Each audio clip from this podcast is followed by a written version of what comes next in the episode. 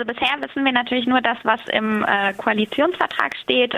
Die neue Landesregierung unter CDU und FDP möchte es einführen nach Baden-Württemberger Modell, wie sie schreiben. Also es sollen auch 1500 Euro pro Semester pro Studie sein. Das soll gelten für jeden Studie aus dem Nicht-EU-Ausland.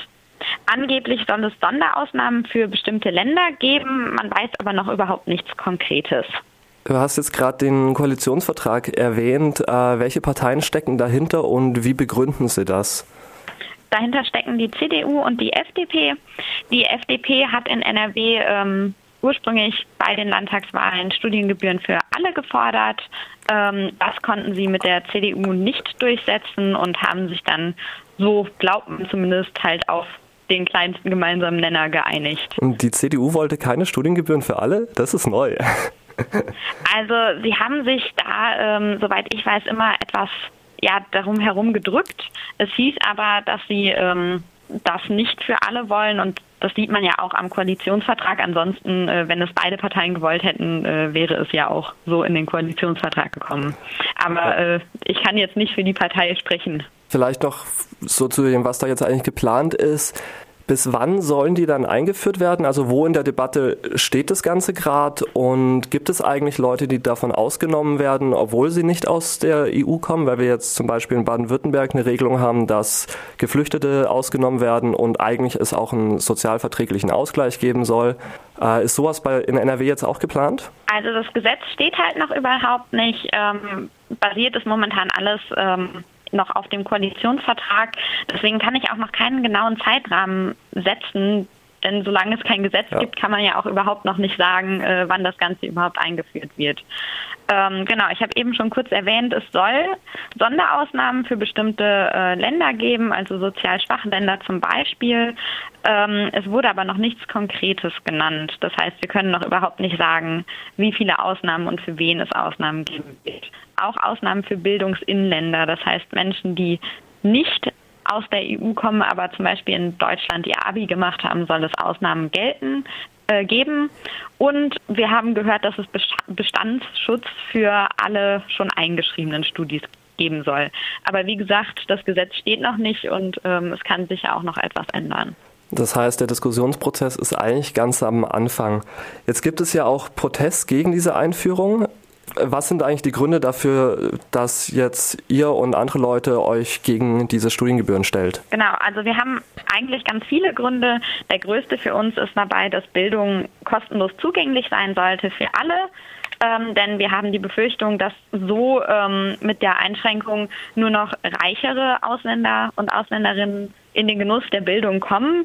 Ähm, das finden wir nicht gut, denn wir finden, dass jeder die Chance haben sollte. Ähm, dann gibt es ohnehin schon sehr, sehr große Restriktionen für Ausländer und Ausländerinnen, die äh, hier in Deutschland studieren wollen.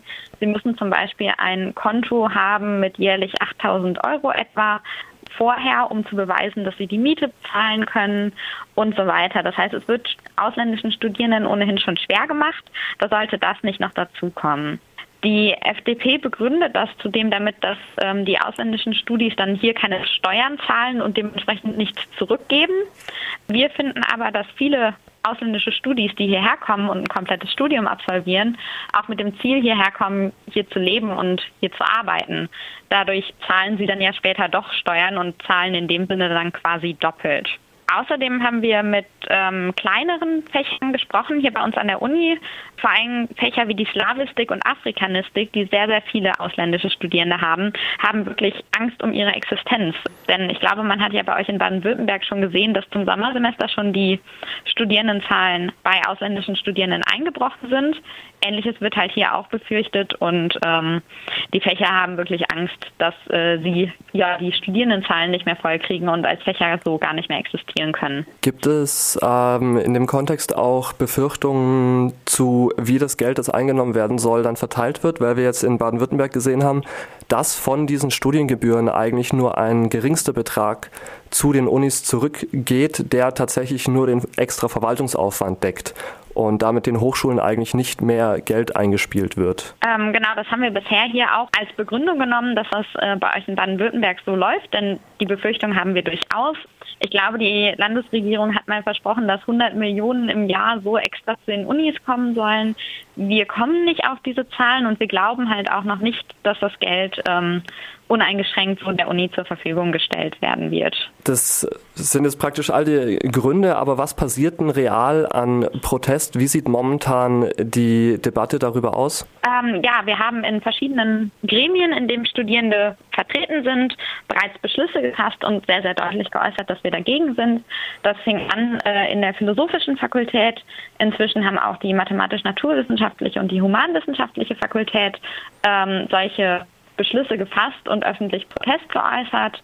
Zudem tagt morgen der Senat unserer Universität und ähm, dort wird das Ganze auch nochmal besprochen werden. Dazu ist im Vorfeld eine kleine Kundgebung geplant, direkt vor dem Hauptgebäude bei uns, ähm, wo verschiedene Leute aus dem AStA, aber auch aus Fachschaften sprechen werden und äh, wir so nochmal deutlich machen wollen, dass wir wirklich dagegen sind. Ähm, wir haben die Hoffnung, dass wenn ein Senatsbeschluss gefasst werden kann, der dann ja auch wie die anderen Beschlüsse öffentlich ist und wenn das möglichst viele Universitäten machen, dass man dann vielleicht noch auf die Landesregierung einwirken kann, bevor es das Gesetz überhaupt gibt. Denn unserer Meinung nach ist es halt fast zu spät, wenn das Gesetz schon geschrieben ist. Wir müssen jetzt äh, unseren Protest äußern.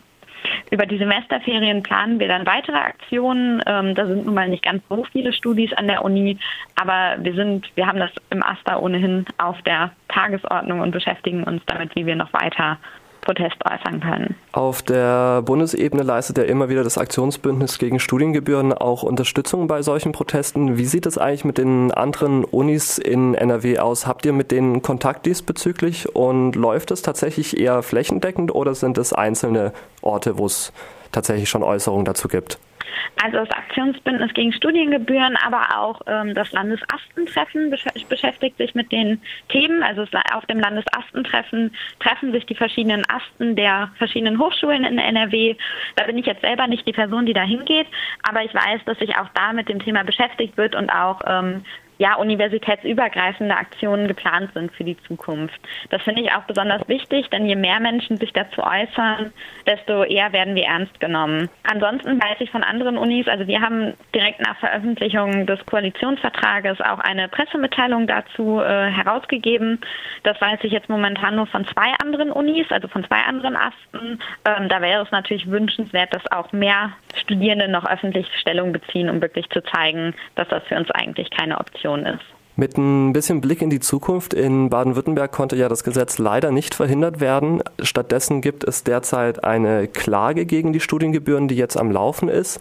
Wie seht ihr momentan die Chancen, die Studiengebühren tatsächlich zu verhindern? Ähm, das kann ich gar nicht äh, so sagen. Ich hoffe natürlich, dass wir es schaffen, und zwar vor allen Dingen gemeinsam mit möglichst vielen Universitäten. Wie sich bei uns in den Fakultäten gezeigt hat, gibt es halt auch viele Professoren und Professorinnen, die äh, ganz, ganz deutlich dagegen sind und das auch äußern. Ich denke, wenn wir möglichst viele Menschen dazu mobilisieren können, dann haben wir vielleicht eine Chance, es zu verhindern. Wie das konkret aussieht, äh, kann ich aber noch nicht sagen, weil ich selber noch nie es geschafft habe, ein Gesetz zu verhindern. Ich bin da aber erstmal optimistisch.